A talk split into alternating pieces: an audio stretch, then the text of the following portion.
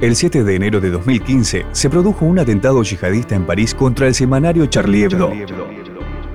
En 2011 la publicación satírica ya había recibido ataques menores, luego de lanzar un número especial que mostraba en su portada un dibujo del profeta Mahoma diciendo 100 latigazos si no te mueres de risa.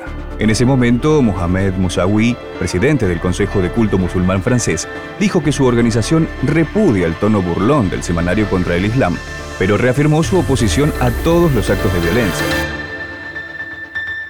Al año siguiente, la revista publicó nuevamente caricaturas de Mahoma, incluyendo dibujos en los que el profeta aparecía desnudo, acción que tuvo como consecuencia una serie de ataques contra embajadas de Estados Unidos en Medio Oriente. El 7 de enero de 2015, a media mañana, dos hombres vestidos de negro, con la cara cubierta y armados con fusiles, entraron a la sede del semanario Charlie Hebdo. Al ingresar dispararon a empleados de mantenimiento y tomaron de rehén a la dibujante Corinne Rey, a la que obligaron a abrir la puerta blindada de la redacción introduciendo su código de acceso. Lo hizo aterrorizada, bajo la amenaza de un Kalashnikov.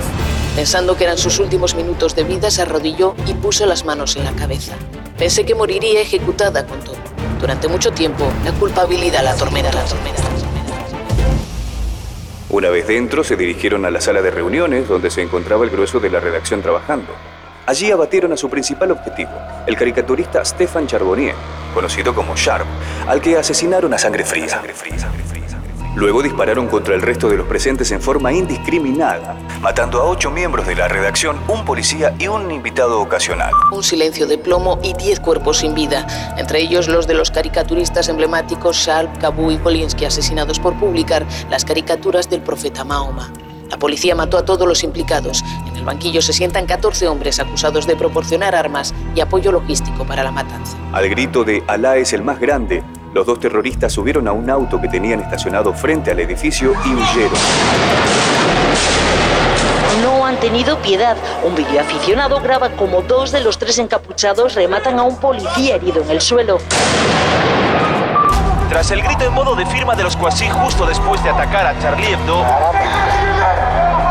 Hoy Al Qaeda en Yemen lo hace oficial con este vídeo cargado de simbolismo y mensajes donde reivindica como una venganza la autoría de los ataques al semanario.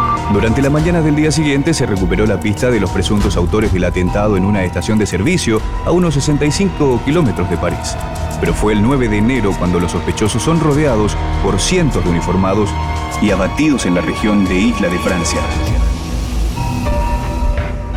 Según la investigación, el principal autor de la masacre fue Cherif Kouachi, nacido en París el 29 de noviembre de 1982, y su hermano Said, también parisino. El atentado de hoy supone un salto cualitativo y también cuantitativo en la amenaza islamista. Ha sido además un ataque que parecía estar bien preparado, contando con información detallada sobre el funcionamiento interno de la redacción de la revista y ejecutado con una aterradora frialdad. El director de la publicación es una de las víctimas mortales. Los atacantes han entrado en la sede de la revista al grito de Alá es grande. Cuatro días después del atentado, se realizaron multitudinarias manifestaciones en Francia y en otros países en rechazo a la violencia y en favor de la libertad de expresión con la consigna Je suis Charlie. Yo soy Charlie. Washington, D.C. también llevó a cabo una marcha en solidaridad con las víctimas del ataque a la publicación satírica francesa Charlie Hebdo.